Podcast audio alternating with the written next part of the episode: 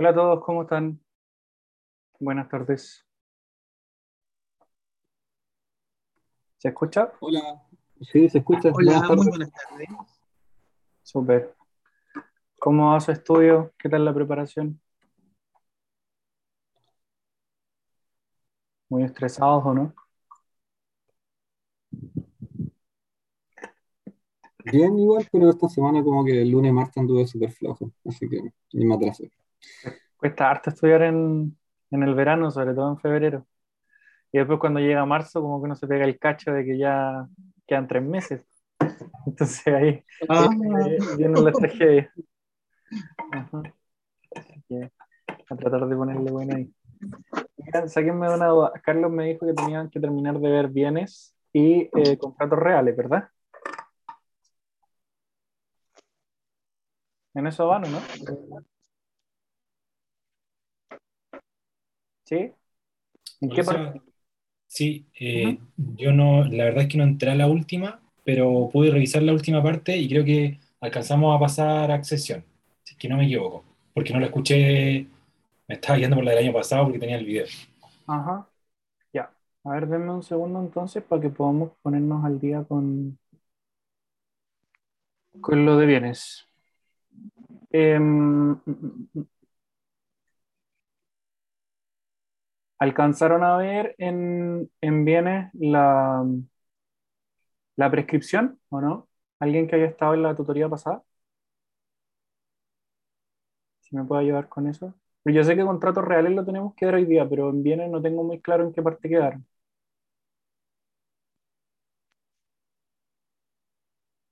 ¿No hay ninguno de la tutoría pasada acá? Ya, dos segundos. Le voy a preguntar a Carlos y vuelvo al tiro. Por mientras podemos conversar de la vida, para que rellenemos.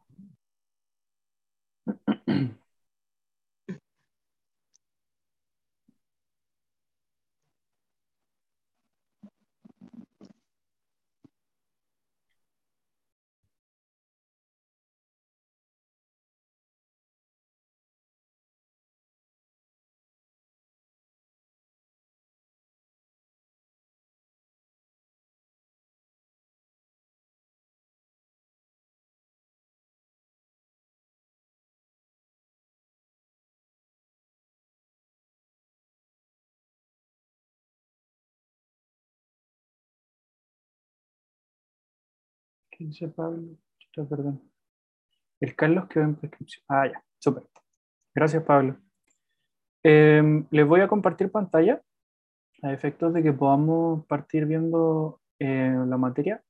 Vamos a partir entonces desde, desde prescripción. ¿Ya? A ver.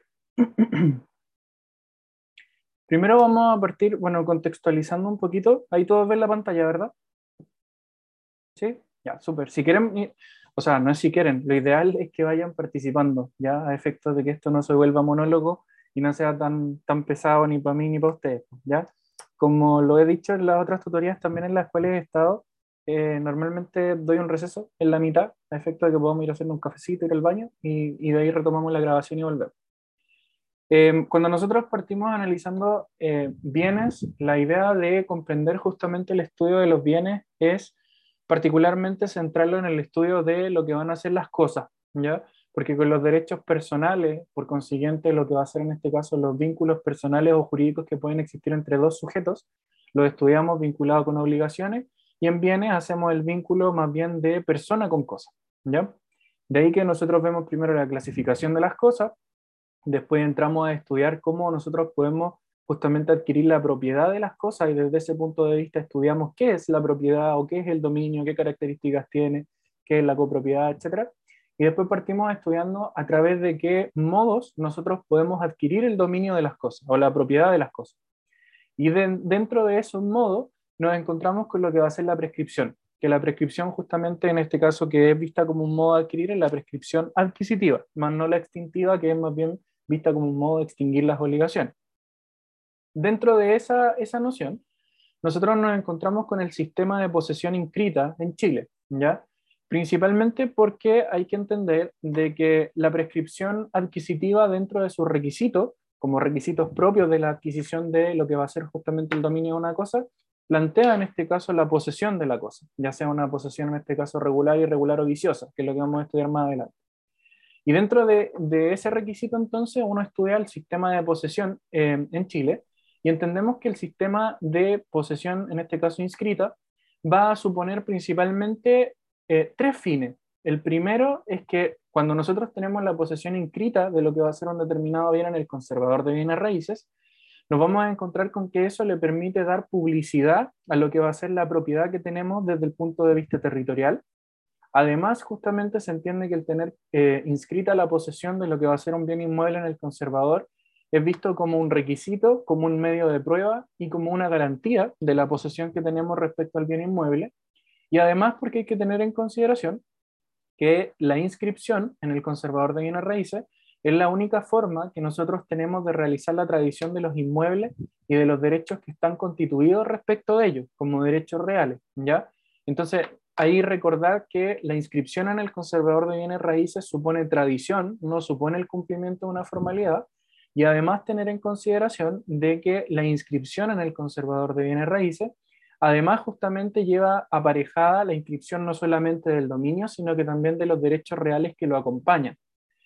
Desde ese punto de vista, hay que considerar que la inscripción en el conservador no es una prueba del que yo tenga el dominio de la cosa. O sea, cuando yo, por ejemplo, les muestro a ustedes la inscripción en el conservador de bienes raíces de em, la casa en la cual vivo actualmente, que ahí aparezca mi nombre y esté inscrito justamente a mi nombre no quiere decir que yo soy dueño de lo que va a ser esa casa. Lo que yo pruebo con la inscripción es la posesión, más no el dominio. El dominio se prueba de otra forma, ¿ya? Principalmente aludiendo en este caso a la clasificación de lo que van a ser los modos de adquirir, si estos son originarios o son derivativos. Y además hay que tener en consideración que justamente nos vamos a encontrar con que la posesión, aparte de ser relevante desde el punto de vista de lo que va a ser justamente su inscripción, también se torna relevante en razón a lo que va a ser la teoría de la posesión inscrita, que se sitúa principalmente en el estudio de lo que van a ser en este caso la forma de adquirir, conservar y perder lo que va a ser la posesión de los bienes inmuebles inscritos y no inscritos. ¿ya? Eso como, como ideas generales. Partimos entonces estudiando lo que va a ser la prescripción. ¿Ven bien la, la diapo? ¿Sí?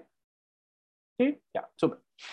Partimos estudiando entonces lo que va a ser la prescripción. Lo primero a tener en consideración es que el artículo 2492, o sea, casi al final de lo que va a ser el Código Civil, define lo que va a ser justamente la prescripción en un concepto que en este caso vincula tanto la concepción de la prescripción extintiva como de la prescripción adquisitiva o usucapión.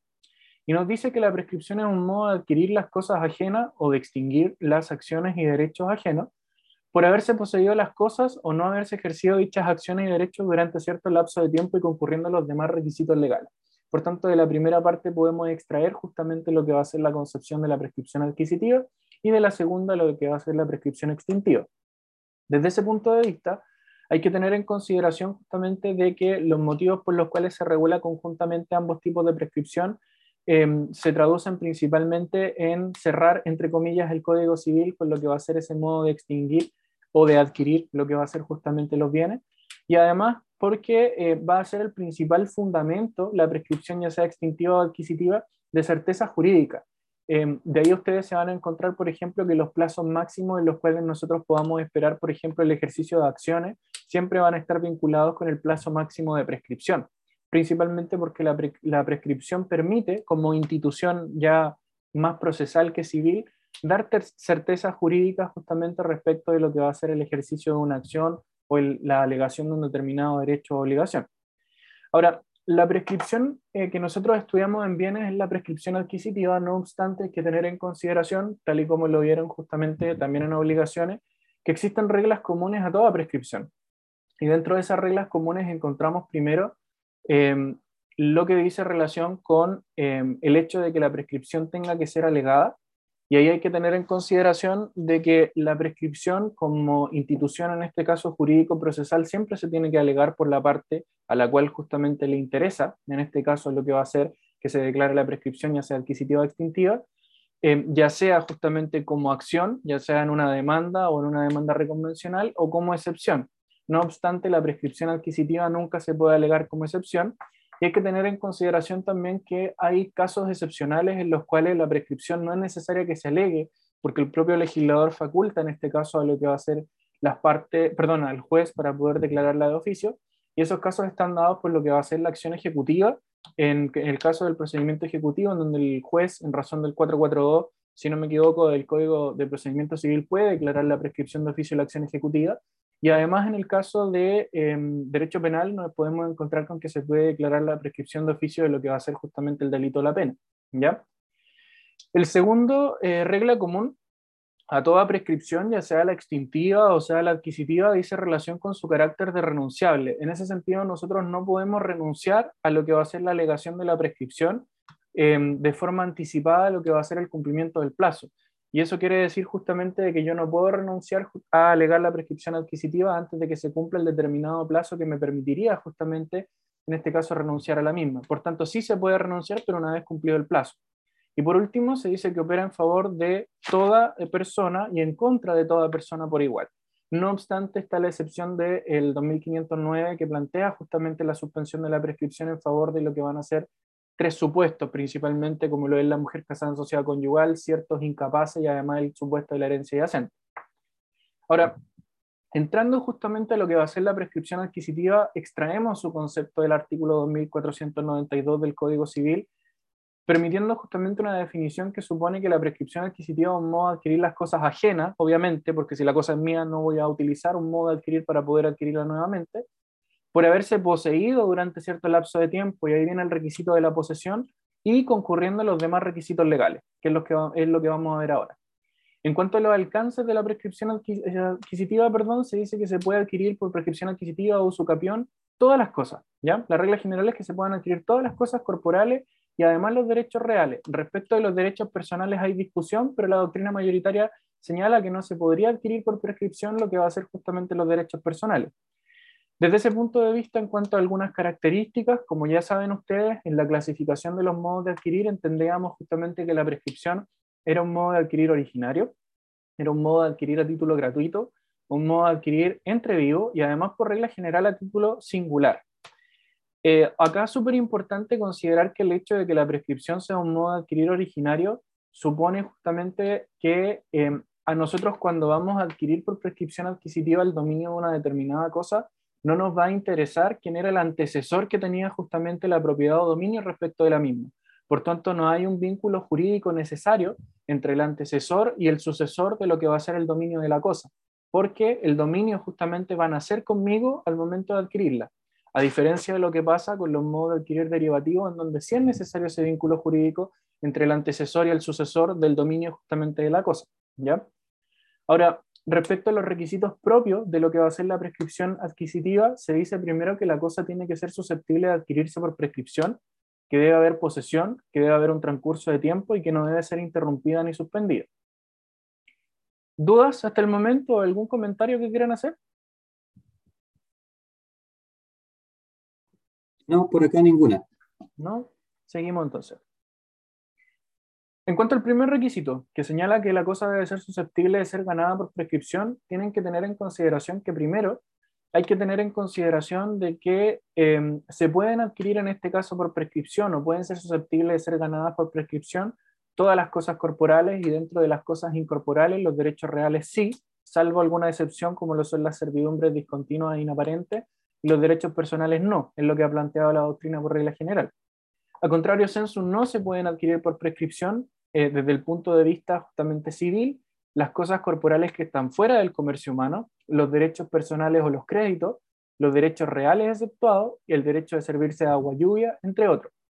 Por regla general, ahí, por ejemplo, nos encontramos también con los supuestos del 1464, que son supuestos en los cuales uno excluye justamente la adquisición por prescripción porque tampoco se puede en este supuesto la enajenación.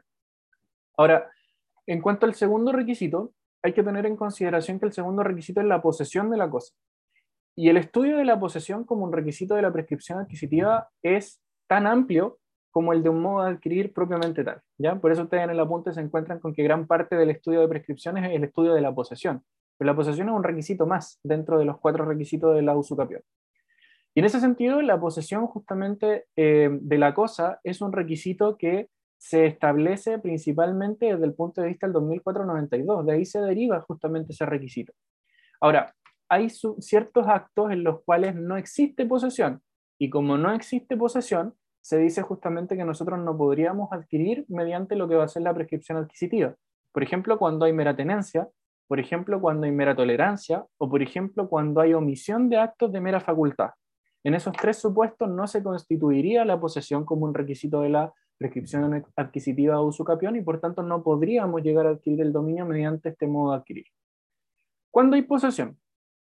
Tener en consideración que el artículo 700 del Código Civil define la posesión como la tenencia de una cosa determinada con el ánimo de señor y dueño, sea que el que se da por tal tenga la cosa por sí mismo o por otro que la tenga en lugar o nombre de él, y además plantea una presunción de dominio en el inciso segundo, que plantea justamente que al poseedor se reputa dueño, mientras no haya otro que justamente pruebe el hecho de tener el dominio de la cosa.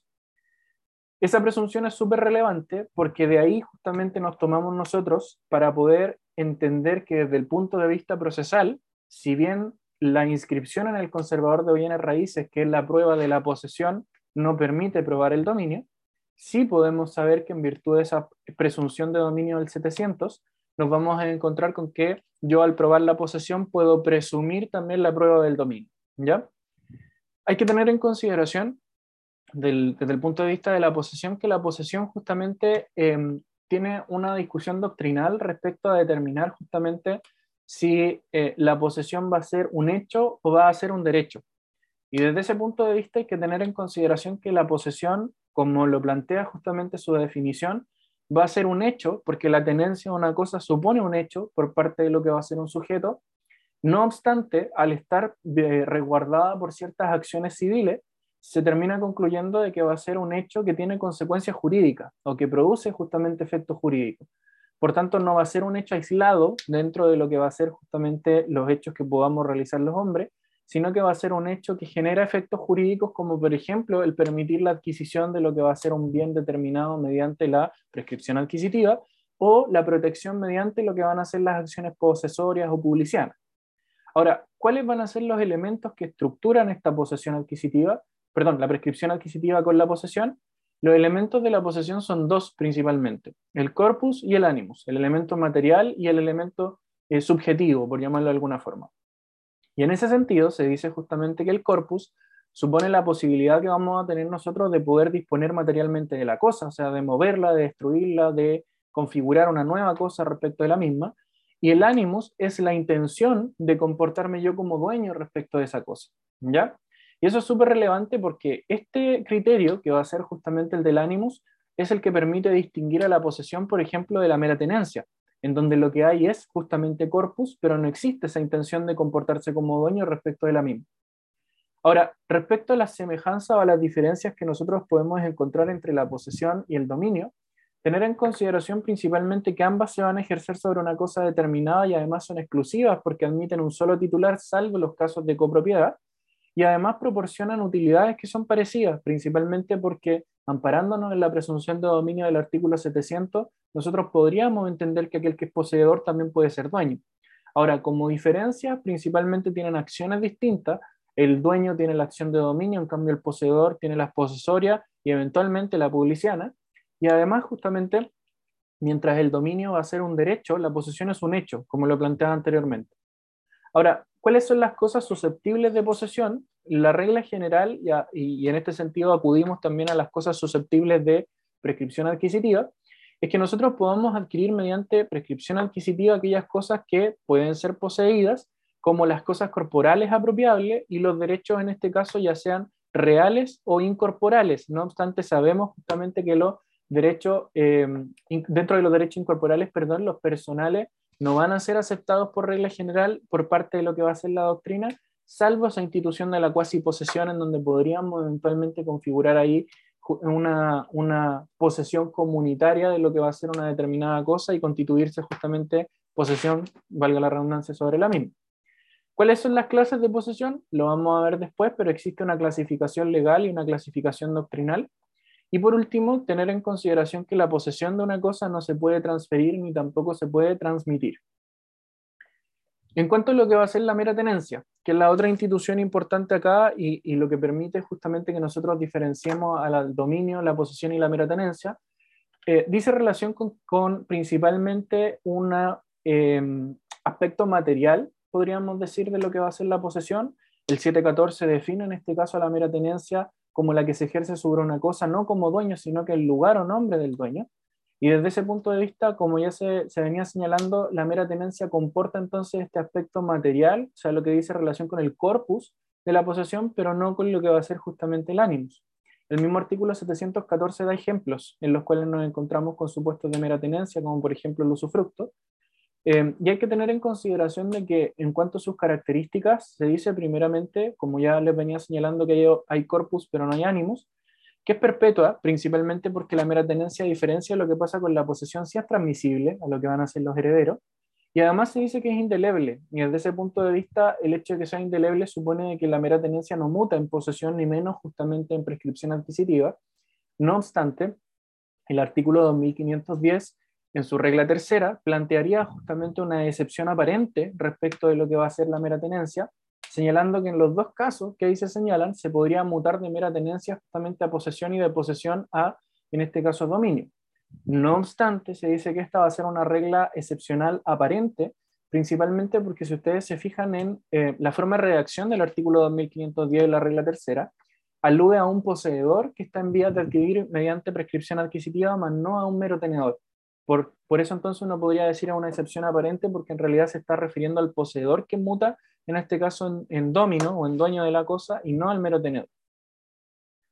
Desde el punto de vista ahora sí de la clasificación de la posesión, tener en consideración de que nosotros podemos clasificar legalmente la posesión en razón a una posesión justamente que sea regular, irregular o en este caso viciosa, y dentro de la viciosa podemos encontrar la violenta o la clandestina, o podemos clasificar doctrinalmente la posesión en posesión útil o inútil, encontrándose dentro de la posesión útil la regular o irregular, y dentro de la inútil, la que va a ser justamente viciosa como la violenta clandestina. El hecho de que sea útil o inútil dice relación con aquella que te permite adquirir mediante prescripción adquisitiva o no. La útil permitiría la adquisición mediante su capión y la inútil no. ¿Ya? Desde el punto de vista de la posesión regular, hay que tener en consideración de que el concepto lo encontramos en el artículo 702, inciso segundo y tercero, y alude principalmente a aquella posesión que contando de lo que va a ser un justo título y además de buena fe inicial, va a permitir la adquisición mediante prescripción adquisitiva y en el caso justamente de que el modo que tenga que operar sea, en este caso, eh, un título traslaticio de dominio, va a operar justamente con lo que va a ser en este caso la tradición. Por lo tanto, los principales requisitos de una posesión regular van a ser el justo título, la buena fe y la tradición en el caso de que nos encontremos con eh, un título traslaticio de dominio como son los que se extraen del, por ejemplo, el artículo 675 del Código Civil. En ese sentido, uno tiene que preguntarse qué es el justo título como primer requisito. Y el justo título no tiene una regulación expresa en lo que va a ser el Código Civil, solamente se ha dicho de que va a ser aquel que te permite justamente la adquisición eh, de lo que va a ser la prescripción adquisitiva en relación al dominio de una cosa, eh, pero lo que sí plantea justamente lo que va a ser el Código Civil es cuando no estamos frente a lo que van a ser justos títulos, y por tanto estamos frente a un título injusto. Y ahí se ha dicho que no hay justo título cuando el título es falsificado, cuando el título es conferido a una persona en calidad justamente de mandatario o representante legal de la otra sin serlo, cuando el título adolece un vicio de nulidad o cuando es putativo. Desde ese punto de vista, de aquí mismo nosotros podemos extraer cuáles van a ser entonces los criterios para considerar que sí estamos frente a un justo título y es que no sea falsificado, por tanto, un título que sea verdadero, un título en este caso que sea válido y por tanto no adolezca del vicio de nulidad y que además permita adquirir mediante lo que va a ser la prescripción adquisitiva. Desde el punto de vista de la buena fe, la buena fe sabemos nosotros se presume por regla general, hay casos en los cuales justamente va a tener que ser probada, pero lo importante acá es considerar que la buena fe se exige eh, desde un punto de vista inicial. O sea, cuando yo inicio la posesión de lo que va a ser una cosa, tengo que hacerlo con buena fe, no obstante después pueda mutar lo que va a ser esa posesión, y, perdón, esa buena fe. Y el hecho de que esa buena fe mute en el transcurso de mi posesión de lo que va a ser en este caso la cosa, no quiere decir que yo no vaya a poder adquirir mediante prescripción adquisitiva, porque la exigencia de la ley es solamente una buena fe inicial. Y por último, respecto a la tradición, sabemos nosotros cómo se define la tradición, sabemos la procedencia, que es cuando deriva de un título traslaticio de dominio. ¿ya? Desde ese punto de vista, la ventaja de que nosotros tengamos una posesión regular respecto de una cosa, por lo tanto que tengamos un justo título, que tengamos buena fe y que tengamos, lo hayamos adquirido mediante tradición. Por ejemplo, si yo me compré una casa, eh, el que lo hice mediante un justo título, una compra-venta de buena fe, no hay en este caso ninguna, ninguna eh, presunción de mala fe y además realizamos justamente la tradición, fuimos y la inscribimos en el conservador de bienes raíces eso a mí, como poseedor regular, me garantiza primero que yo podría adquirir esa casa mediante prescripción ordinaria, que plantea plazos, en este caso, de adquisición menores a la prescripción extraordinaria. Me da la acción de dominio, o sea, la acción reivindicatoria del 896. Me da la acción publiciana, que es una acción muy similar a la de dominio, pero que es la que tiene el poseedor regular en vías de adquirir mediante su capión. Y además, justamente, me permite hacerme dueño de los frutos de la cosa, distinto a lo que pasa cuando yo soy un poseedor irregular que lo vamos a ver ahora. Cuando yo soy un poseedor irregular, lo primero a tener en consideración es que voy a ser poseedor irregular principalmente porque mi posesión carece de alguno de los requisitos de la posesión regular. O no tengo justo título, o no tengo buena fe inicial, o no tengo tradición si es que el título era traslaticio de dominio. En ese caso, yo voy a tener una posesión irregular, me voy a convertir en un poseedor irregular, y eso justamente va a establecer entonces Primeramente, de que yo no voy a poder adquirir mediante prescripción em, adquisitiva ordinaria, sino que tendré que hacerlo mediante la prescripción adquisitiva extraordinaria de 10 años para todos los bienes, que además justamente no voy a tener la acción de dominio ni la acción publiciana, únicamente voy a tener las acciones posesorias, y que además justamente se me va a aplicar la presunción eh, de eh, dueño que plantea el artículo 700, inciso segundo, y esa sería como la principal ventaja que yo tendría, ¿ya? Ahora, por último, dentro de esta clasificación legal veíamos también las posiciones eh, viciosas y dentro de las posiciones viciosas encontrábamos principalmente lo que iba a ser en este caso la eh, posesión violenta y la, posesión clandestina, que tienen regulación en el Código Civil, en el 710 y 713.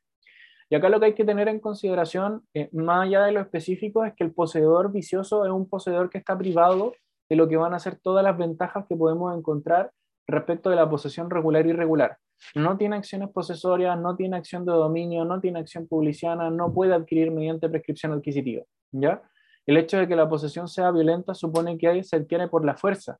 E incluso el artículo 710 plantea que habría fuerza cuando yo, por ejemplo, tomo posesión de una cosa sin que esté su dueño y después repelo justamente la, eh, el ejercicio legítimo de su derecho a entrar a lo que va a ser ese bien inmueble. Desde ese punto de vista, si bien se dice que como característica de la posesión violenta es que ésta sea perpetua, ha habido cierta discusión en doctrina en relación a considerar de que la perpetuidad de la violencia podría mutar, principalmente porque si uno se fija en los artículos 900 y siguientes del Código Civil cuando se regulan las acciones posesorias, siempre se habla de que debe contarse para poder justamente ejercer una acción posesoria al plazo de un año desde que ha cesado la violencia o desde que se tiene la posesión tranquila y pacífica. Por tanto, de ahí se extrae la idea de que la violencia podría cesar en algún momento dentro de la eh, posesión. Por tanto, ese criterio de perpetuo es eh, un poco discutido. Y en cuanto a la clandestina, la clandestina va a ser aquella que se ejerce ocultándola justamente a los que tienen derecho de oponerse a lo que va a ser esa posesión. Va a ser temporal y además eh, supone en este caso un vicio relativo de lo que va a ser justamente la posesión. Como ya les decía, ninguna de estas permite la adquisición mediante prescripción adquisitiva y se encuentran privadas de lo que van a ser las acciones de dominio y las posesorias, salvo de la querella de restablecimiento que se dice podría darse justamente al poseedor violento eh, cuando la violencia ha cesado, porque justamente la querella de restablecimiento se basa en una privación de la posesión en razón de lo que va a ser un actuar violento por parte de aquel que, que eh, va a ejercer o que va a adquirir lo que va a ser esa posesión. Por lo tanto, la idea justamente de hablar de la, de la clasificación de la posesión es entender de que existen tres tipos de posesiones la regular, la irregular y la viciosa. La regular permite adquirir por prescripción adquisitiva y le da al poseedor la acción de dominio y eventualmente las posesorias. La irregular permite adquirir por prescripción extintiva y le da solo las posesorias. Y la viciosa no permite adquirir por prescripción adquisitiva y solamente daría querella de restablecimiento al poseedor violento. ¿Ya? ¿Dudas hasta el momento o comentarios?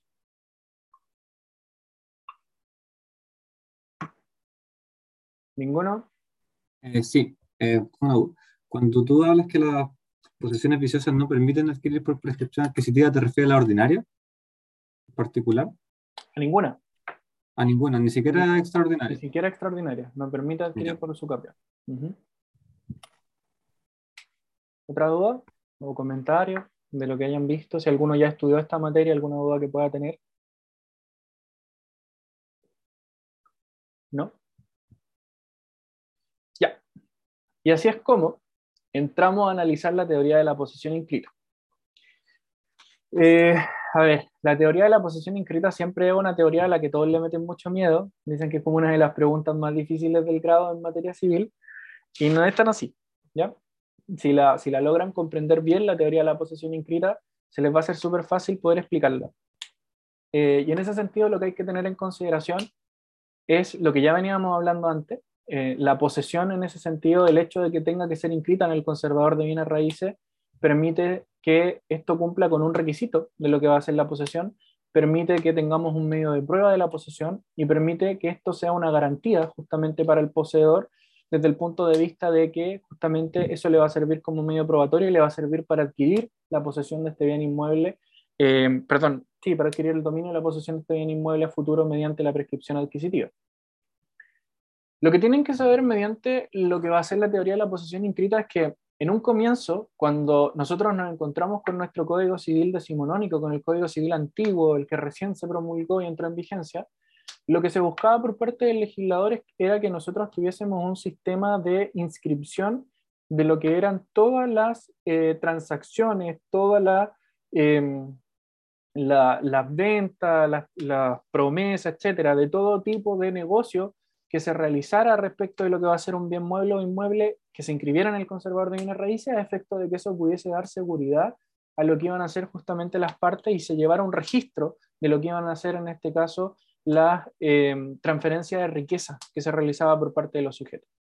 No obstante, por un tema cultural principalmente, así lo explica la, doctrina, eh, en Chile somos bastante reacios a cumplir con lo que va a ser esta, esta inscripción de la posesión, esta forma de realizar la tradición. Tenemos más bien la idea siempre de celebrar algo mediante escritura pública, ir al notario, pero no la idea de ir al conservador de bienes raíces.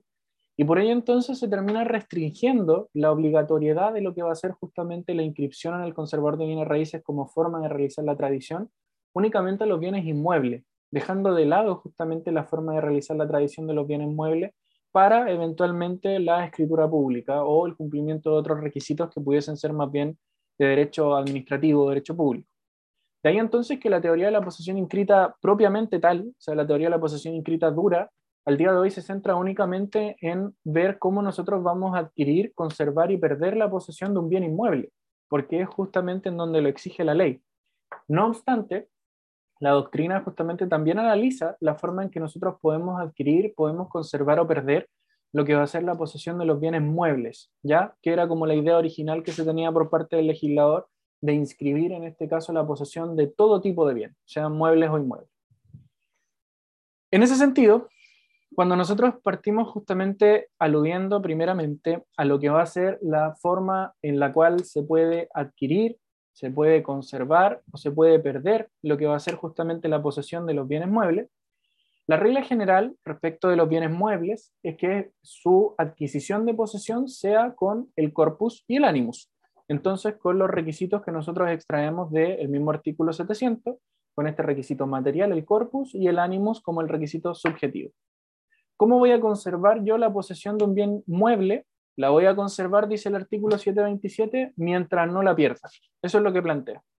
Entonces, mientras yo no pierda esa posesión que tengo, ese corpus y ese animus, yo voy a seguir conservando la posesión del bien mueble.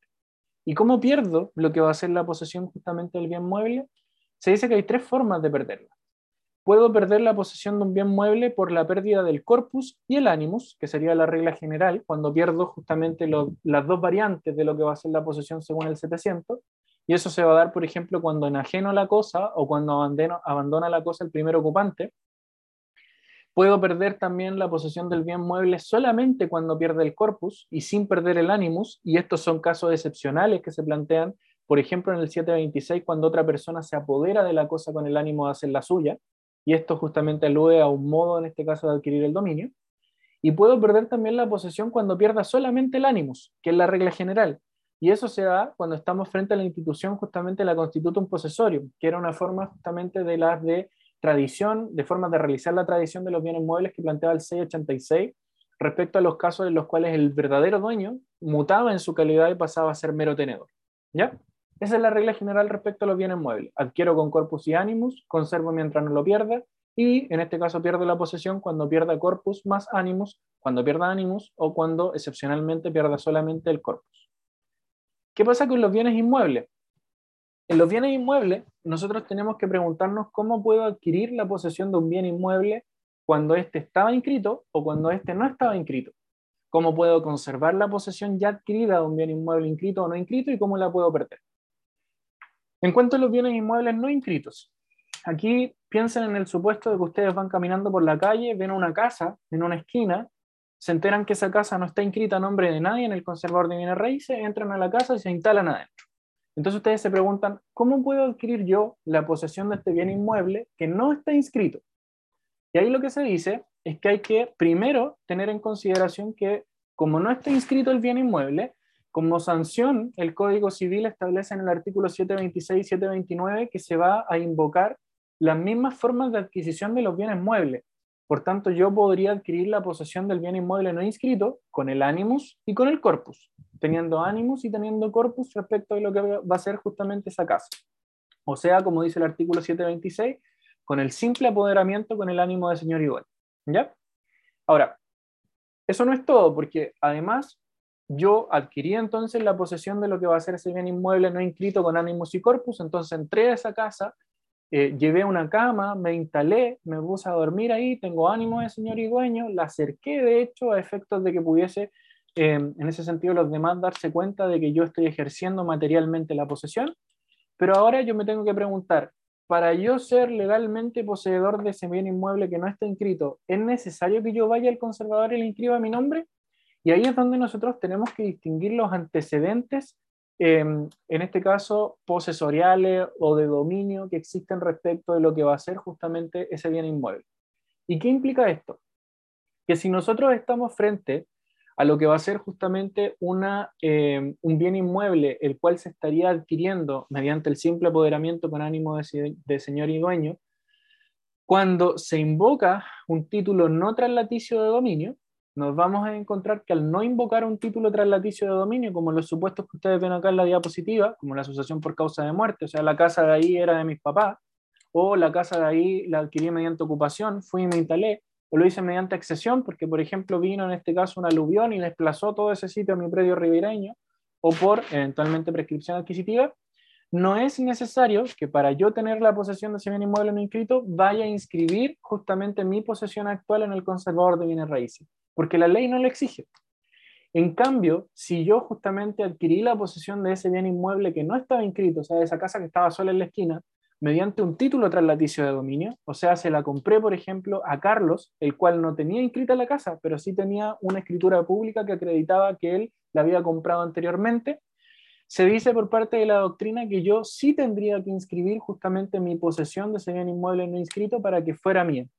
Y ahí se, se, plantea una discusión, porque se dice, yo sí tendría que inscribir justamente mi posesión si lo que yo adquirí mediante ese título traslaticio de dominio fue una posesión regular. O sea, si Carlos, en este caso, cuando me vendió la casa, él tenía justo título, tenía buena fe y además lo hicimos mediante tradición y yo también justamente me encontraba de buena fe.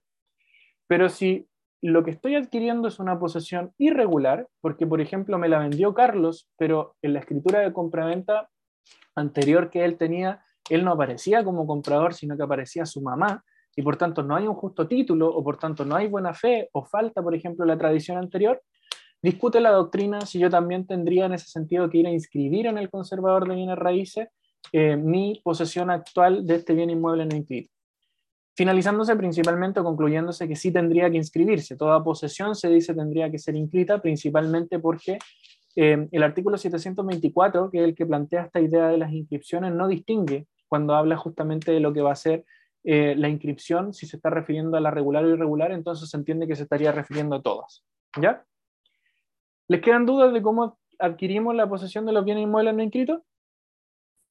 Se da una duda. Ajá.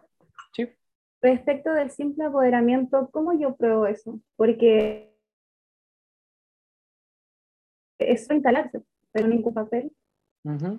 No, no es necesario tener ningún documento porque recuerda que el simple apoderamiento solamente supone en este caso el ejercicio de acciones, de hechos que sean materiales y el ánimo de señor y dueño. ¿Cómo yo pruebo, por ejemplo, el simple apoderamiento? Con el hecho de que estoy instalado con mi camita, con todas mis cosas en esa casa, y el ánimo de señor y dueño lo pruebo ejerciendo actos, en este caso, de dueño o poseedor. Por ejemplo, lo que yo les comentaba, el haber cercado la casa o el haber puesto una reja en la casa. Ahora, lo que aquí estamos estudiando es la necesariedad de inscribir o no la posesión, porque si nos vamos un poquito más atrás en la materia, entendemos de, de que la prueba de la posesión es la inscripción.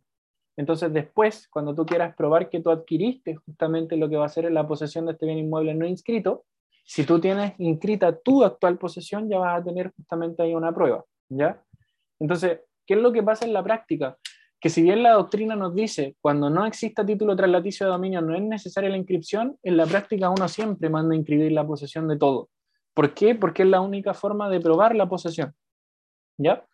Pero doctrinalmente se hace esta distinción. O sea, si yo adquirí por un título no traslaticio de dominio, no es necesario que inscriba, y si lo adquirí por un título traslaticio de dominio, sí es necesaria la inscripción. ¿Ya? ¿Más dudas de algo o comentarios? ¿No? Nos vamos a las formas de conservar y de perder la posesión del bien inmueble cuando no esté inscrito. Recuerden el supuesto práctico que les, que les puse, que era ir caminando, encontrarse con una casa que no estaba inscrita y vamos y adquirimos su posesión.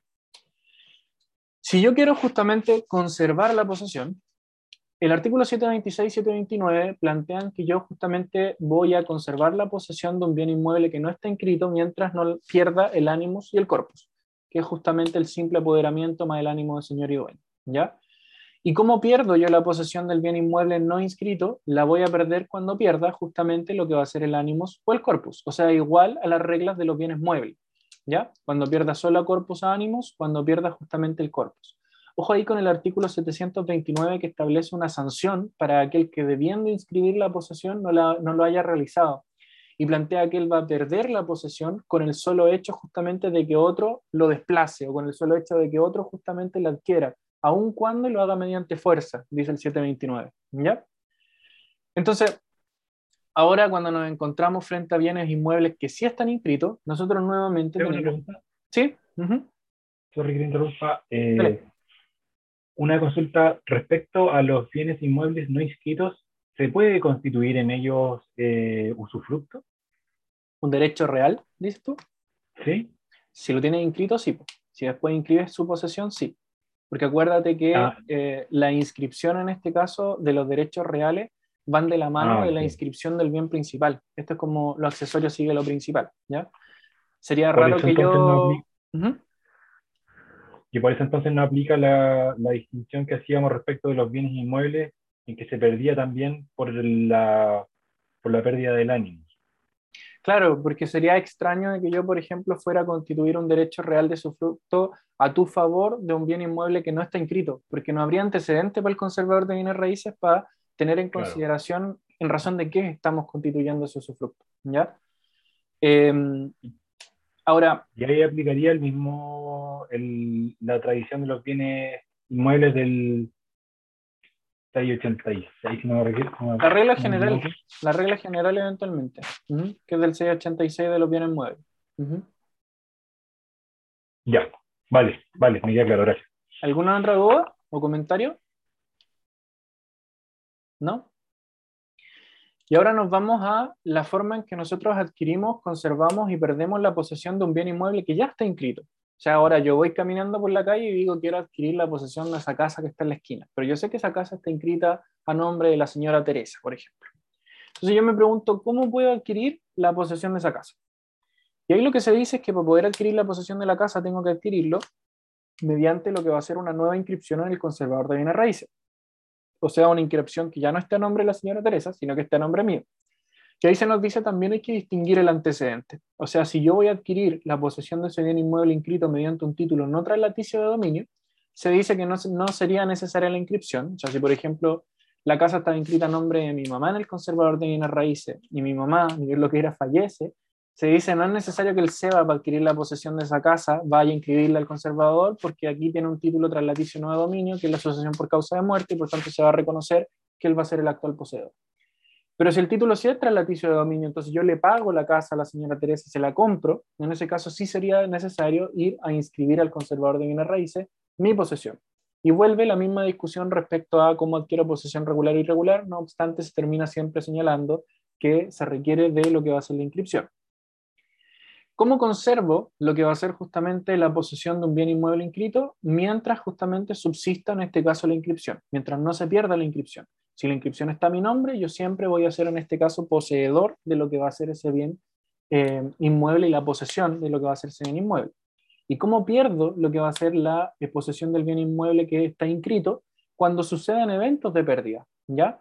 Y la pérdida se puede dar por la cancelación principalmente de lo que va a ser en este caso la inscripción, que puede ser de tres maneras, ¿ya?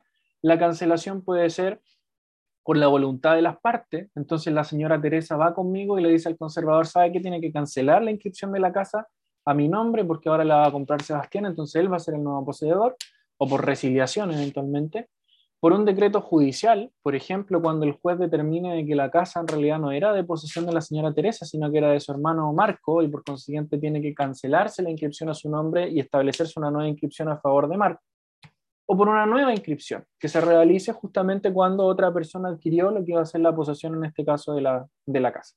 ¿Ya? De eso trata la teoría de la posesión inscrita.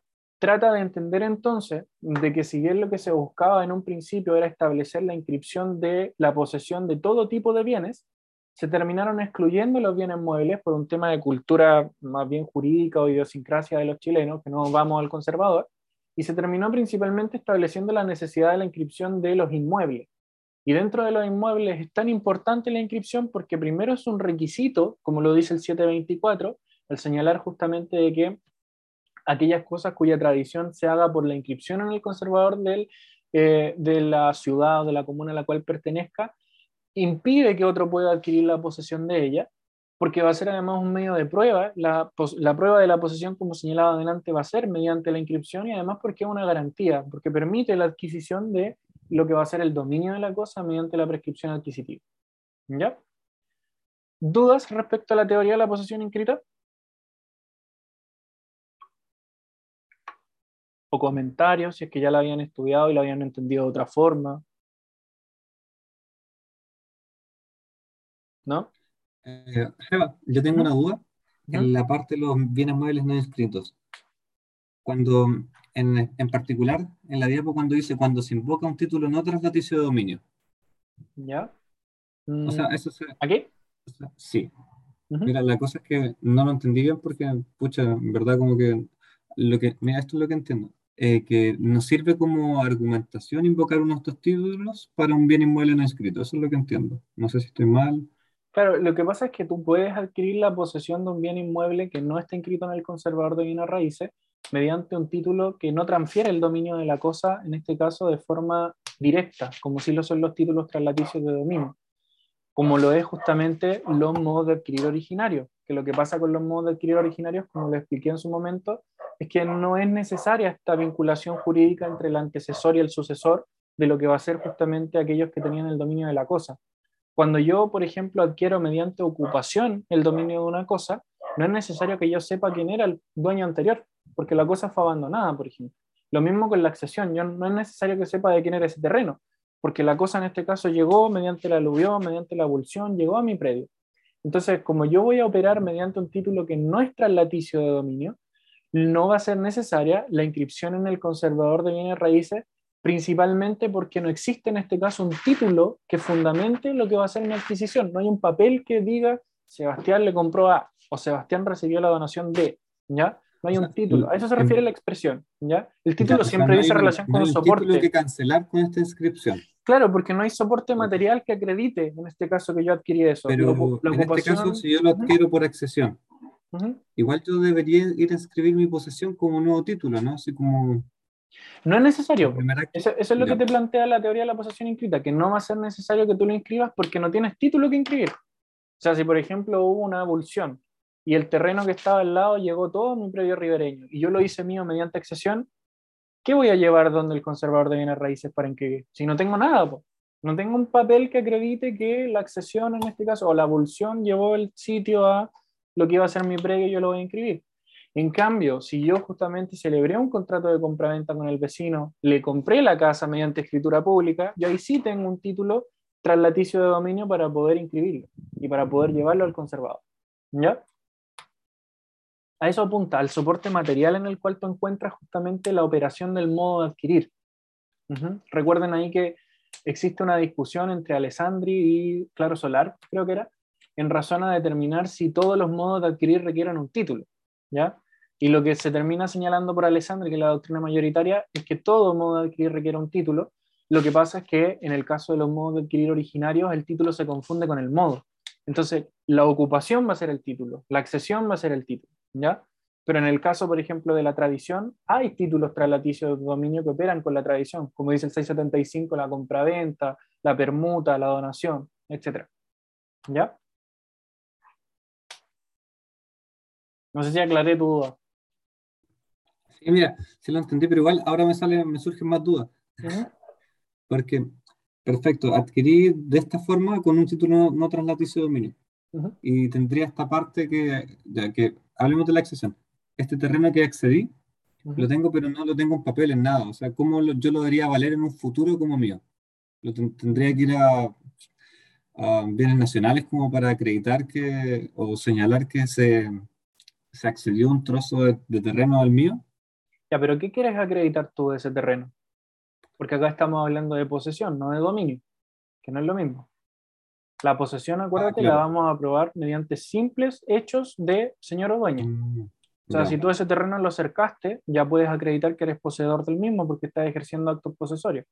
Si tú lo que Ya, quieres eso- probar es que eres dueño, la prueba del dominio se hace de otra forma. No se hace con la inscripción. Se hace aludiendo al antecedente posesorio que yo justamente tenía. O sea, si tú adquiriste mediante un modo de adquirir originario, como sería justamente en este caso la ocupación, que es el caso que tú estás señalando, o la accesión, que es el caso que tú señalas, tú tendrías en este caso que em, acreditar mediante hechos posesorios lo que va a ser justamente tu posesión. O sea, tendrías que principalmente acudir a un procedimiento, en este caso bienes nacionales, que son procedimientos más bien administrativos, por ejemplo, y sacarle fotito al terreno, ver cuándo lo hay cercado, ver que tú estés pagando el agua, que estés pagando la luz, que estés ejerciendo tus posesorios, etc. ¿Ya? Pero cuando tú lo que tratas de probar justamente es el dominio que adquiriste mediante un modo de adquirir derivativo, tú lo que tienes que hacer es probar principalmente todos los dominios o todas las personas que tuvieron el dominio anterior hasta llegar al último que tuvo el dominio mediante un modo de adquirir originario. Y por lo tanto tienes que llegar a la base de donde nació, en este caso, lo que iba a ser el dominio. ¿Ya? Con el plazo máximo de 10 años, que es el plazo de prescripción extintiva. Ujú. Entonces, ahí, ojo, la prueba de la posesión es con la inscripción, pero la prueba del dominio no es con la inscripción. La prueba del dominio se da en razón del modo de adquirir que esté operando. ¿Ya? ¿Más dudas? ¿Comentarios?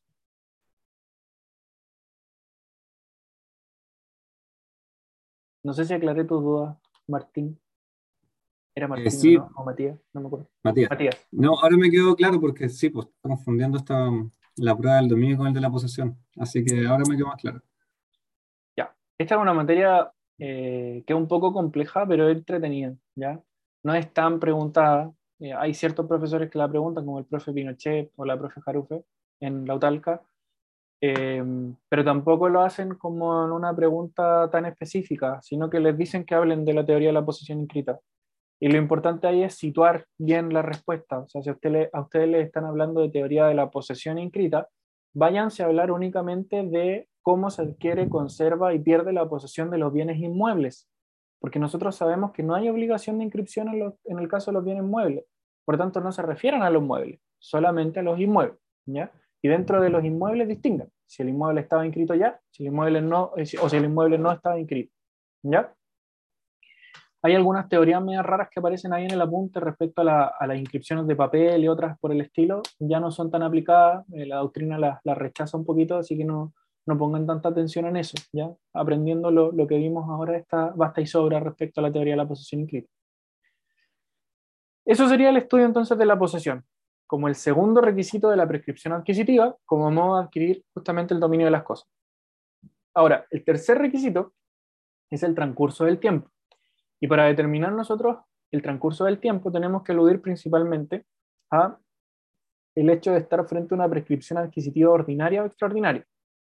recuerden que la, la prescripción adquisitiva ordinaria va a ser aquella que tiene el poseedor regular cuando ésta ha sido ininterrumpida y que se basa justamente en un plazo legal. En cambio, la extraordinaria va a ser aquella que tiene el poseedor irregular, que es ininterrumpida y que también establece cierto plazo. El plazo de prescripción ordinaria son dos. En el caso de los bienes muebles, yo adquiero em, el dominio de la cosa mediante la posesión ininterrumpida y regular en el plazo de dos años. En el caso de los bienes inmuebles, en el plazo de cinco años. ¿ya?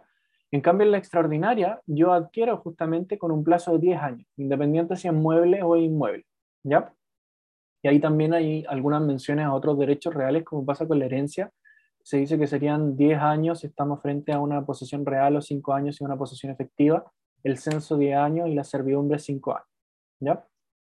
Ahora, el último requisito de la prescripción adquisitiva para que opere dice relación con que esta no esté interrumpida.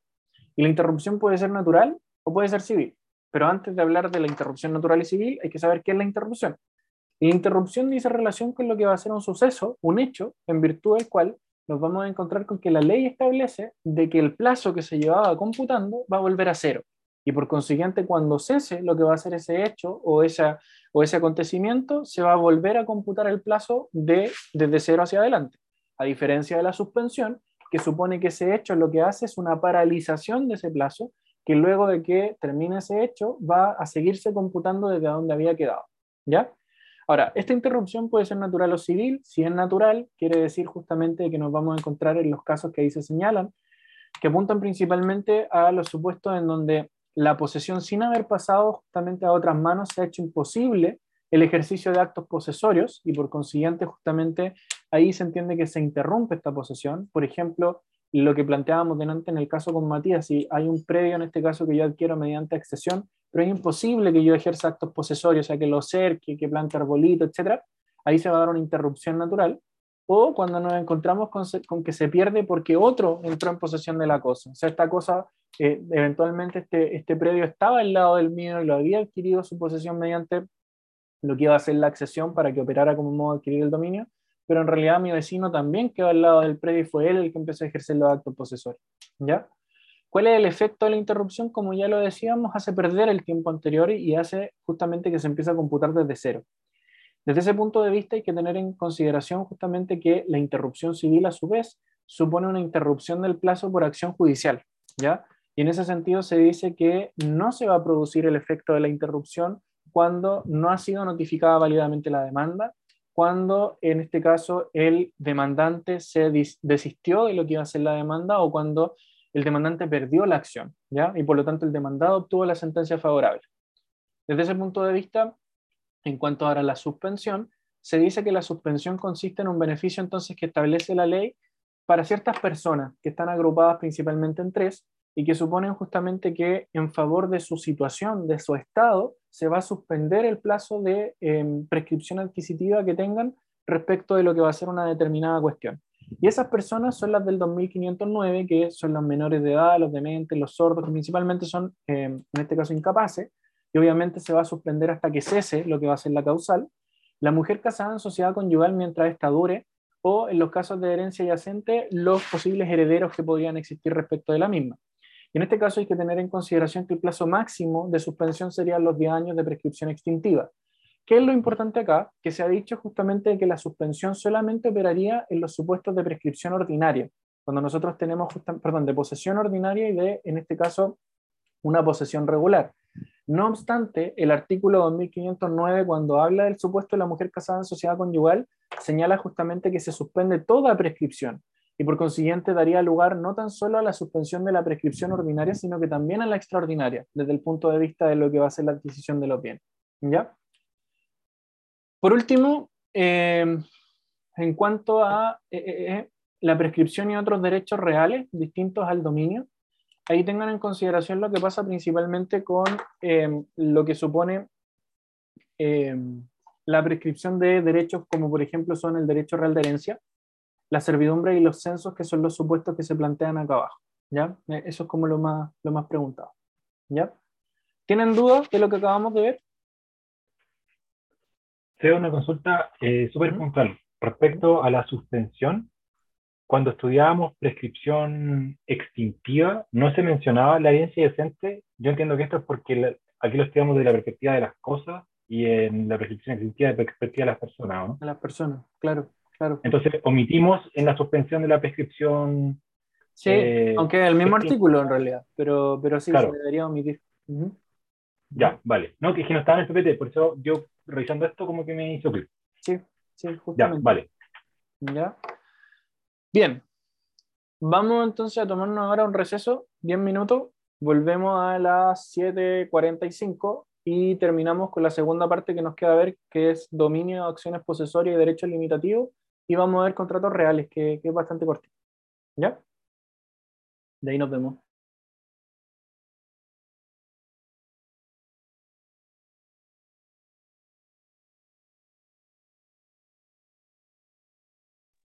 Ya, vamos a continuar con, con la mm, tutoría. Eh, y lo último que nos falta de ver por bienes es eh, las acciones, las acciones que protegen el dominio, las acciones que protegen la posesión. Y vamos a ver un poquito de los derechos limitativos al dominio, principalmente el usufructo, ¿ya? que es como lo más, lo más preguntado. Así que nos vamos a... Ahí les estoy compartiendo pantalla con la, con la presentación que falta. Y vamos a partir entonces con lo que van a ser estos derechos eh, que vienen justamente a proteger el dominio. Y dentro de estos derechos que protegen justamente el, el- perdón, dentro de las acciones que buscan proteger el dominio, nos encontramos primeramente con lo que va a ser la acción reivindicatoria o la acción de dominio, que está definida en el artículo 889 y que plantea que la reivindicación o acción de dominio es la que tiene el dueño de una cosa singular, eh, que no está justamente en posesión de ella, para que el poseedor sea condenado justamente a restituírsela. No obstante, vamos a ver más adelante que lo que se busca con la acción de dominio no es únicamente la restitución de la cosa, sino que eventualmente podría ser también el precio de la cosa, por ejemplo. ¿ya? Desde el punto de vista de los requisitos de lo que va a ser la acción de dominio, hay que tener en consideración primero que como regla general se dice que la cosa debe ser susceptible, en este caso de reivindicarse, y ahí se dice van a poder reivindicarse las mismas cosas que se pueden poseer, que al mismo tiempo son las mismas cosas que se pueden adquirir mediante prescripción adquisitiva. Y ahí hablamos justamente de las cosas singulares, las cosas corporales, los derechos reales eh, y también las cuotas de las comunidades. Se dice además que eh, se tiene que ser dueño de lo que va a ser en este caso la cosa.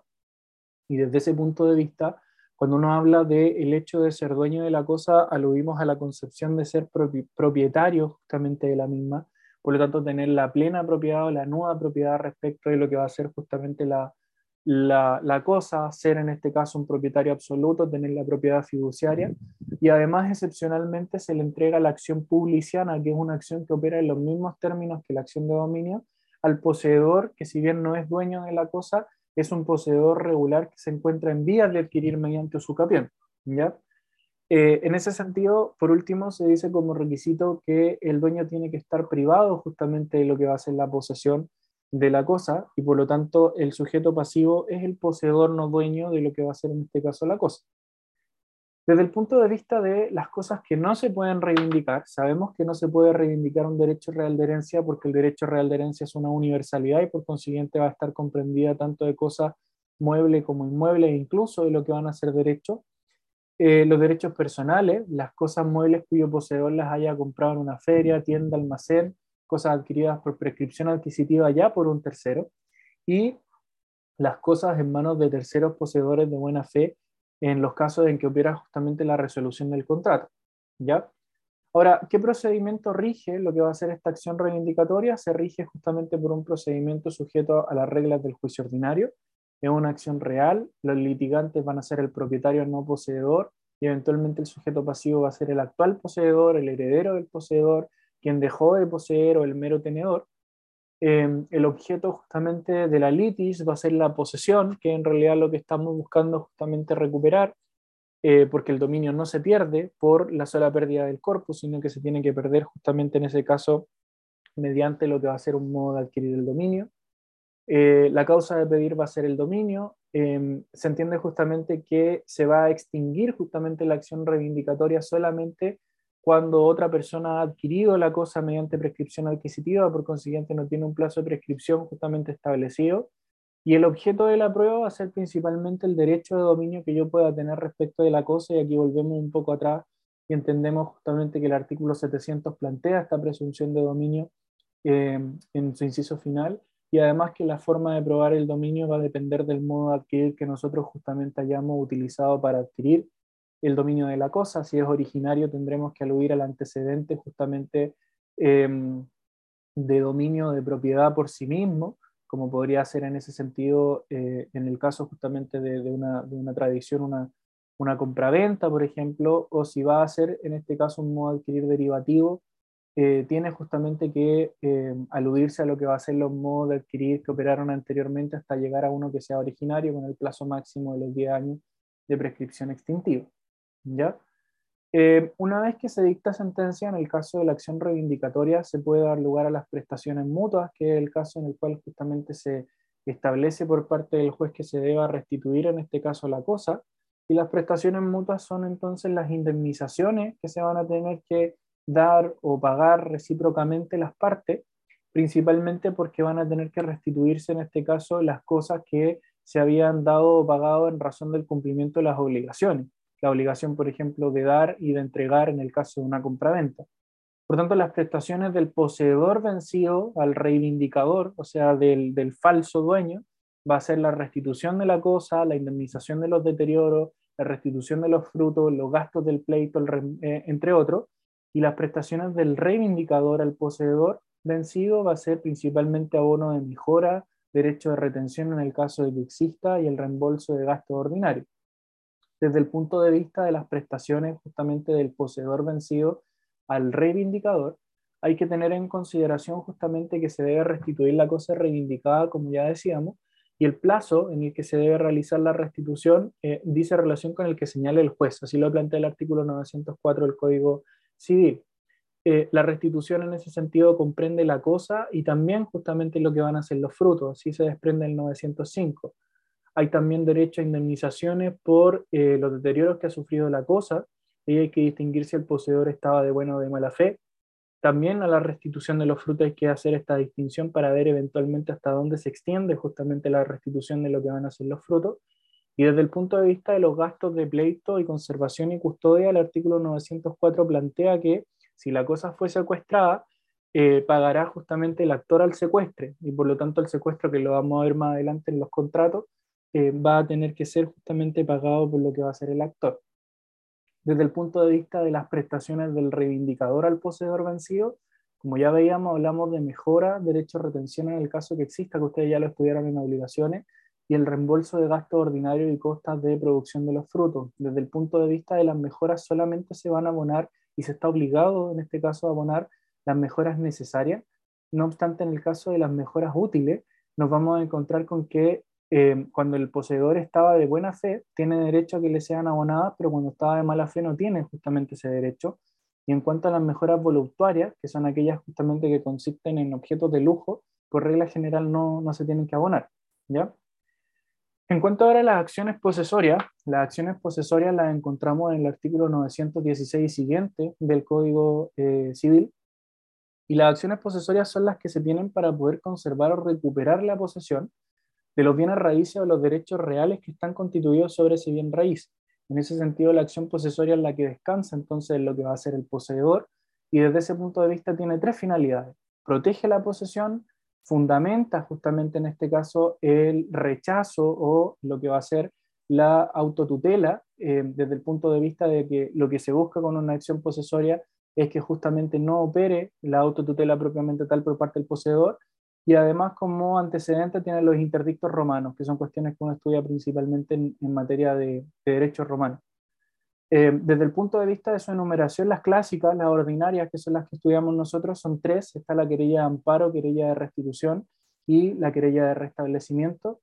Y en cuanto a lo que va a ser un paralelo que uno puede realizar entre estas tres, que son las ordinarias y la reivindicatoria, lo primero a tener en consideración es que la reivindicatoria ampara un derecho, en cambio las posesorias un hecho, porque la posesión va a ser un hecho, que el sujeto activo en la reivindicatoria es el dueño, en cambio la posesoria va a ser el poseedor, que la causa de pedir en la reivindicatoria es el dominio, en cambio en la posesoria es la posesión, que la cosa jugada material opera en la reivindicatoria, más no en la posesoria, y que los plazos, en este caso de prescripción eh, extintiva, van a ser distintos porque las posesorias por regla general es un año, salvo los seis meses de la de restablecimiento, y la reivindicatoria no opera como, como tal la prescripción extintiva, sino que más bien se pierde el ejercicio de la acción reivindicatoria por la adquisición eh, del dominio de lo que va a ser justamente otra persona de esa cosa mediante la usucapión.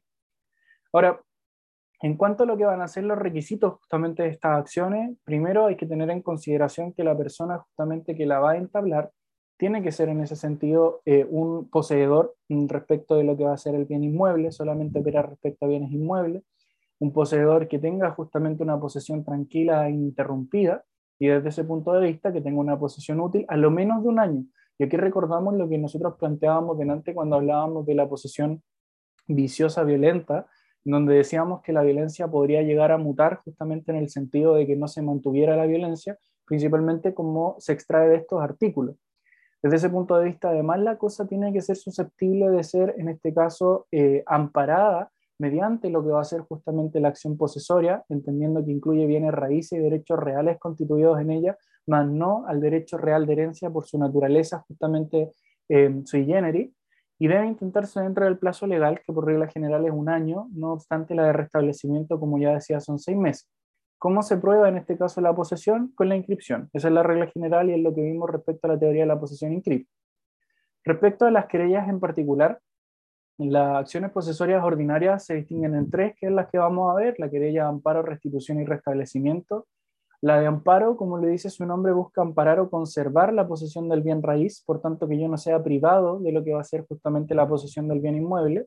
Por lo tanto, lo que va a buscar en concreto es que no se turbe mi posesión, que se me indemnicen los daños cuando ya se turbó eh, y que además justamente dé garantía contra el daño que se teme respecto de la pérdida de la posesión se dirige en contra de quien turbe mi posesión, aunque sea el propio propietario, el cual justamente me entregó la posesión de la cosa, por ejemplo, mediante un arrendamiento. La querella de restitución tiene por objeto la restitución o la recuperación de la posesión del bien raíz cuando yo ya la perdí, y en ese sentido busca entonces la recuperación de la posesión eh, conjuntamente con una indemnización. Y la querella de restablecimiento también busca la recuperación o restitución de la posesión de un bien inmueble siempre y cuando yo haya sido despojado violentamente de esa posesión o mera tenencia, ¿ya? Y desde ese punto de vista, entonces, la querella de restablecimiento es una sanción al actuar violento, y de ahí entonces que va, sería la acción justamente que se estructura también en el caso de las posesiones justamente viciosas violentas. En cuanto ahora a los derechos limitativos del dominio, los derechos limitativos del dominio son principalmente derechos reales que vienen justamente a limitar el derecho de propiedad que yo tenga respecto a una cosa y se clasifican principalmente en cuatro, fideicomiso, sufructo, uso, habitación, servidumbre. Siguiendo en este caso lo que va a ser eh, la, la, ¿cómo se llama esta cosa? El temario, el cedulario del examen de grado de la Universidad de Talca, Solamente nosotros estudiamos a profundidad y con mayor detalle el usufructo, no obstante, fideicomiso, uso, habitación y servidumbre hay que manejar aspectos generales. ¿ya? En ese sentido, el fideicomiso dice relación con eh, aquella que se tiene respecto de lo que va a ser, obviamente, una cosa, en este caso, un bien inmueble, eh, y que está sujeta justamente al gravamen de pasar a otra persona por el hecho de verificarse una condición. Esa es la, principal particularidad del fideicomiso, la existencia en este caso de la modalidad. Em, tiene como principales características la existencia entonces de la condición eh, resolutoria, la existencia de un solo derecho en la propiedad fiduciaria y la existencia de la em, sustitución fideicomisaria. Eh, desde el punto de vista de lo que van a ser justamente los requisitos del fideicomiso, se dice que en cuanto a los bienes, nos vamos a encontrar con que hay ciertas cosas sobre las cuales se puede constituir el fideicomiso, se dice por regla general, eh, sobre universalidades y también eh, excepcionalmente sobre cosas singulares, siempre y cuando eh, en ese sentido no sean especie o cuerpo cierto no consumibles, porque de lo contrario se destruirían. ¿ya? En cuanto a lo que son las solemnidades, se dice que el contrato justamente de fideicomiso, o más bien dicho, el derecho de fideicomiso va a ser en este caso un derecho que se tiene que constituir esencialmente de forma solemne, mediante instrumento público, en este caso mediante una escritura pública, y además requiere la inscripción en el conservador de bienes raíces porque como lo veíamos, nosotros tenemos que inscribir todo derecho real que siga justamente la posesión en el conservador. ¿ya? Eh, en cuanto a las personas que participan en el fideicomiso, son tres, el constituyente, el propietario fideicomisario o fiduciario y el fideicomisario. Y en cuanto a la condición, se ha dicho que tiene que ser una condición resolutoria con una duración máxima de cinco años y acá sacamos entonces ese plazo que veían ustedes en obligaciones respecto a las condiciones indeterminadas. Ahora, cuando uno habla de los efectos, principalmente hay que tener en consideración que desde el punto de vista del derecho de dominio que se tiene respecto de la cosa, el propietario eh, fiduciario es dueño en este caso de la cosa y es quien tiene entonces la acción reivindicatoria para poder recuperarla. Eh, la propiedad fiduciaria puede traspasarse por regla general, eh, la propiedad fiduciaria puede grabarse, se faculta justamente de libre administración a aquel que tenga justamente el fideicomiso, no obstante responde de culpa leve en la administración de las cosas y tiene la facultad de gozar justamente de lo que van a ser los frutos. Desde el punto de vista ahora de lo que es el usufructo, hay que tener en consideración que el artículo 764 del Código Civil define, en este caso, el usufructo como un derecho real que consiste en la facultad de gozar de una cosa, con cargo justamente de, em, en este caso, denme un segundo, con cargo de, denme un segundo, que estoy admitiendo personas acá al Zoom. Ahí sí va a ser el derecho entonces o la facultad de gozarse de una cosa con cargo de conservar su forma y sustancia y de restituirla a su dueño, ¿ya? según lo que ella establece. Lo importante es considerar en el usufructo de que el usufructo va a ser un contrato de goce y al ser un contrato de goce tenemos que recordar nosotros qué, qué comprendía el goce, porque el goce no solamente se alusiona a los frutos, sino que también a los productos. Por consiguiente, el usufructo se extiende justamente a los frutos y a los productos que deriven, en este caso, de la cosa. Se dice que va a ser un derecho real, que va a ser mueble o inmueble, que el usufructuario es mero tenedor, como lo planteaba justamente el 714, y que el usufructo en cuanto a sus requisitos, justamente que lo vamos a ver más adelante, supone en este caso de que la cosa sea susceptible de darse en usufructo, y ahí vemos cuáles son las cosas que podrían darse en usufructo, que son principalmente una universalidad jurídica o la cuota de ella, una especie o cuerpo cierto, un género, entre otras, las personas que intervienen en el usufructo, que va a ser el constituyente, el nuevo propietario del usufructuario. Y en cuanto a la existencia de un plazo, se dice justamente que la regla general es que nosotros establezcamos eh, usufructos que van a ser limitados en el tiempo. No obstante, cuando no se establece justamente nada y se ha dado en favor de una persona natural, puede ser de forma perpetua y sea a favor de una persona jurídica por a lo menos justamente o como máximo 30 años. ¿ya? La constitución del usufructo es mediante un acto solemne principalmente escritura pública, y se puede establecer en razón de la ley, testamento, acto entrevidos, prescripción y sentencia judicial, que el único caso es cuando nosotros entregamos el usufructo a lo que va a ser en este caso el alimentario, a efectos de pagar justamente la pensión de alimentos. Em, eso es como lo elemental eh, en cuanto a la forma de extinción del usufructo es principalmente por el cumplimiento del plazo, por la renuncia al usufructuario, por prescripción, como es un derecho real se puede adquirir por prescripción, por la destrucción completa de la cosa, por sentencia judicial, etc. ¿Ya? Eh, y eso respecto a lo que van a ser los derechos limitativos, como les dije en cuanto a servidumbres y derecho de uso y habitación, eh, no es relevante manejar la totalidad de lo mismo, principalmente porque se restringe en este caso lo que va a ser el cedulario a aspectos generales manejando un concepto y un par de características está, está bien. Lo que sí vamos a estudiar ahora eh, en, mayor eh, detalle son los contratos. Y dentro de los contratos ustedes tienen que partir estudiando justamente lo que van a ser los contratos reales. Antes de entrar al estudio de los contratos reales, que va a ser justamente el comodato, el mutuo y el depósito, y dentro del depósito el secuestro, nos vamos a encontrar con que los contratos reales van a ser aquellos que encontramos definidos en el artículo 1443, en donde se alude que van a ser aquellos que se van a perfeccionar justamente con la tradición de la cosa, dice el 1443.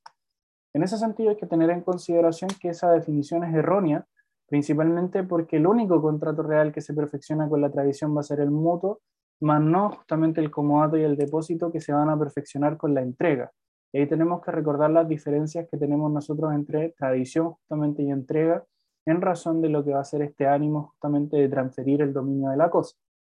Hay que tener en consideración de que los contratos reales entonces los vamos a clasificar en tres y vamos a partir con el comodato, que está definido en el artículo 2174 y que plantea que va a ser un préstamo de uso, a diferencia justamente de lo que va a ser el mutuo, que es un préstamo de consumo, y desde ese punto de vista va a ser un préstamo de uso en virtud del cual se le entrega justamente a una, a una parte de forma gratuita, una especie, mueble o raíz, dice, para que haga uso de ella con cargo de restituir la misma especie después del término justamente del uso.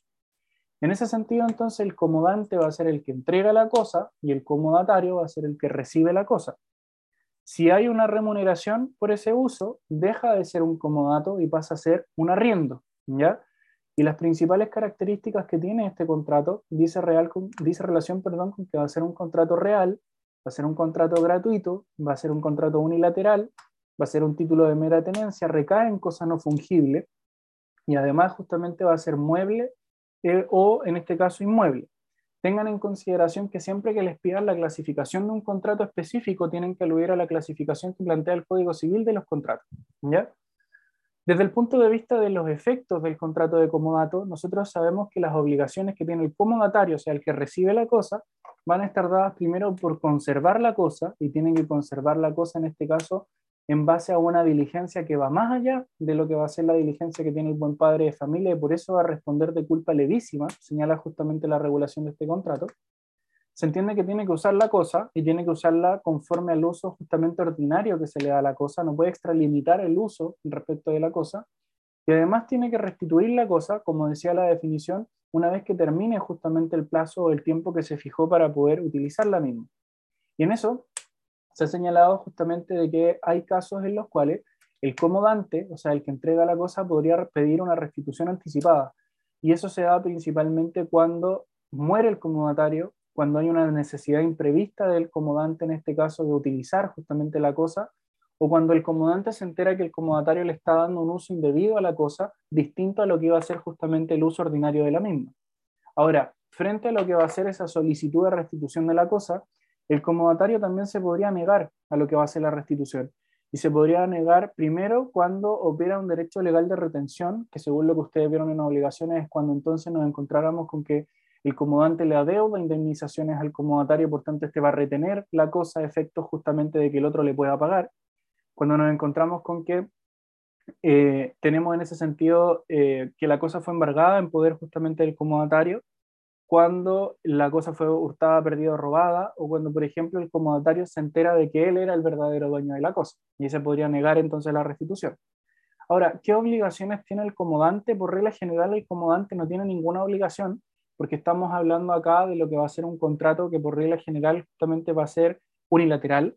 No obstante, se dice debería, en el caso que existieran obligaciones, pagar justamente las expensas de conservación y además tiene la obligación de indemnizar perjuicio obligación que surge para el comodante al igual que surge para el mutuante, como justamente una obligación establecida en la ley que por tanto no hace mutar este contrato en unilateral a bilateral, sino que más bien lo transforman, podríamos decir, en un sinalagmático imperfecto, desde el punto de vista de que el comodante se va a ver obligado justamente a indemnizar los perjuicios primero cuando nos encontramos con que él conocía justamente de lo que iba a ser una mala calidad, de lo que iba a ser la cosa que prestó para su uso pero no fue declarada ni conocida justamente al comodatario, cuando por su naturaleza de la cosa era obvio que iba a causar los perjuicios y tampoco se lo señaló justamente al comodatario, o cuando justamente el, comodatario con mediano cuidado no pudo prever justamente los daños que se iban a ocasionar en razón de esta cosa. Ahora, ¿qué acción tiene justamente el comodante cuando el comodatario se eh, rehúsa a la restitución de la cosa sin los motivos que estudiamos anteriormente? tiene la acción de restitución, que es una acción justamente personal, pero además tiene la acción reivindicatoria, que es su acción justamente real por el solo hecho de ser dueño de la cosa. ¿Cómo se prueba el comodato? Hay que tener en consideración justamente que puede probarse mediante cualquier medio. Eventualmente, si yo ejerzo la acción reivindicatoria, tendría que probar el dominio y se entiende que no rigen las limitaciones de la prueba testimonial del 2175. Acá hablamos de limitaciones en 1708 y 9 en razón justamente a la formalidad, en este caso por vía de, prueba, en virtud de la cual nosotros justamente no podríamos aludir a que se prohíbe la prueba testimonial por, por el hecho de no haber acompañado prueba documental en razón de una obligación de más de UTM. ¿Ya? Eh, ¿Se permite la, la pluralidad de comodatarios? Sí se permite. Podría yo entregar entonces una cosa para el uso de varias personas Y lo que sí es importante es distinguir tres instituciones que se vinculan en este caso y que dicen relación con el comodato, el comodato precario y el precario. El comodato es un contrato, como ya lo vimos, que está definido justamente en la ley y que establece un plazo en el cual justamente se tiene que recobrar la cosa, que es cuando termina el uso. El comodato precario también va a ser un contrato, que también lo regula la ley, pero que desde ese punto de vista no establece un plazo definido para la restitución de la cosa y por consiguiente el comodante puede solicitar una restitución en cualquier momento.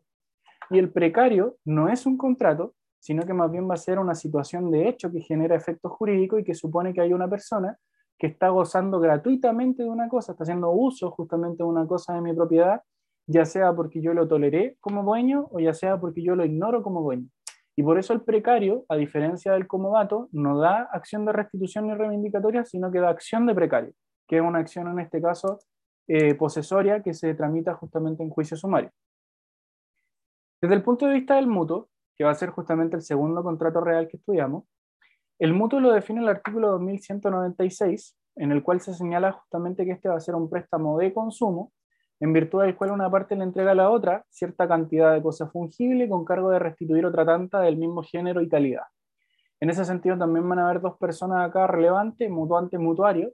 Mutuante es el que entrega la cosa y mutuario va a ser el que recibe la cosa y caracterizándolo va a ser un contrato real, unilateral, naturalmente gratuito, principal, título tras laticio de dominio, cosa fungible. ¿Ya?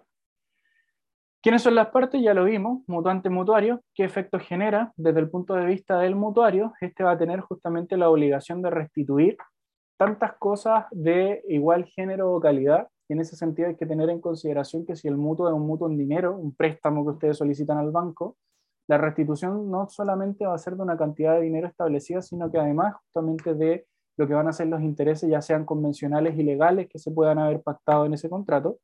Y en el caso de que estemos frente al mutuo de otra cosa fungible, distinta a lo que va a ser el dinero, aplica la norma del Código Civil, no como en lo anterior que aplicaba las normas de la Ley General de Banco. Y ahí nos vamos a encontrar con que se tiene que restituir, como hemos venido diciendo, igual cantidad de eh, cosas de un género y calidad eh, y que además justamente naturalmente este contrato va a ser a título gratuito, por consiguiente quien se va a grabar en beneficio del otro va a ser en este caso el mutuante en beneficio de lo que va a ser justamente el mutuario. Hay que tener en consideración que en cuanto a los efectos, por regla general no genera obligaciones para el mutuante, porque veíamos que es un contrato unilateral. No obstante, hay que tener en consideración que la ley podría obligar al mutuante a indemnizar a lo que va a ser justamente el mutuario. Y en ese caso el contrato no mutaría a un contrato bilateral, sino que al igual que pasaba en el comodato, sería un sinalagmático imperfecto y tendría que indemnizar principalmente bajo los mismos supuestos que veíamos anteriormente en el comodato. ¿En qué época se hace la restitución? Depende. Eh, en ese sentido, si estamos frente a la Ley General de Banco, el plazo estipulado en el contrato, si no 10 días justamente eh, antes de la entrega, eh, a la entrega, perdón, y en el mutuo de la cosa fungible, el plazo estipulado por las partes, siempre lo vimos primero la autonomía y la voluntad de las partes y no antes de los 10 días siguientes a la entrega. Y por último, en cuanto al depósito, el depósito está definido en el 2011 del Código Civil, que va a ser también en este caso un contrato en el que lo que se hace es confiar lo que va a ser una cosa corporal a una persona que la va a guardar y que después va a tener que restituir la misma cosa, o sea, la misma especie. Desde ese punto de vista también hay dos sujetos acá que participan, que va a ser el depositante y el depositario. Depositante el que confía la guarda de la cosa y el depositario es quien la guarda. Tiene la característica de ser real y unilateral y se clasifica. Se clasifica en depósito propiamente tal, donde encontramos el voluntario y el necesario, y en el secuestro, que puede ser convencional o judicial. Desde el punto de vista del el depósito propiamente tal, que decíamos puede ser voluntario o necesario, el depósito voluntario va a ser el depósito que se realiza, en razón obviamente de un contrato, cuando una de las partes le entrega a la otra una cosa corporal mueble para que la guarda y la restituya en especie a voluntad justamente del depositante. ¿Ya? Entonces el depositario perdón, va a guardar la cosa y va a tener que restituirla y el depositario justamente puede llegar a tener obligaciones como pagar los gastos de conservación o ciertas indemnizaciones, similar a lo que veíamos en los anteriores contratos, mutando el contrato a un sinagmático imperfecto más no a un bilateral. En cambio, cuando el depósito es necesario es cuando nos encontramos frente justamente a un supuesto en el cual la elección va a ser del depositario, eh, no depende justamente de la voluntad del depositante, en un caso, por ejemplo, de incendio, ruina, saqueo u otra calamidad semejante. ¿ya? Nos encontramos frente a una calamidad, se me está quemando en este caso la casa, ni lo que era, y yo necesito que alguien, un vecino, me guarde, qué sé yo, eh, mi eh, closet. Entonces voy y le entrego el closet al vecino. No es que yo elegí al vecino, sino que era el que estaba más cerca por esta necesidad imperiosa que tenía de guardar las cosas para que no se quemaran. Em, la regla general justamente es que rijan las mismas reglas del depósito voluntario eh, y hay que tener en consideración, por último, respecto al secuestro, que también es una forma de depósito que este va a ser convencional o judicial. Convencional cuando justamente dos partes que están disputando principalmente el, el dominio de lo que va a ser la cosa, deciden que mientras dure el procedimiento judicial, por ejemplo, quien va a tener su poder la cosa va a ser un tercero, y judicial cuando mediante una medida precautoria o por orden judicial se termina entregando lo que va a ser justamente la posición de la cosa a efectos de que un tercero la mantenga mientras se desarrolla justamente lo que va a ser el juicio. ¿Dudas de los contratos reales?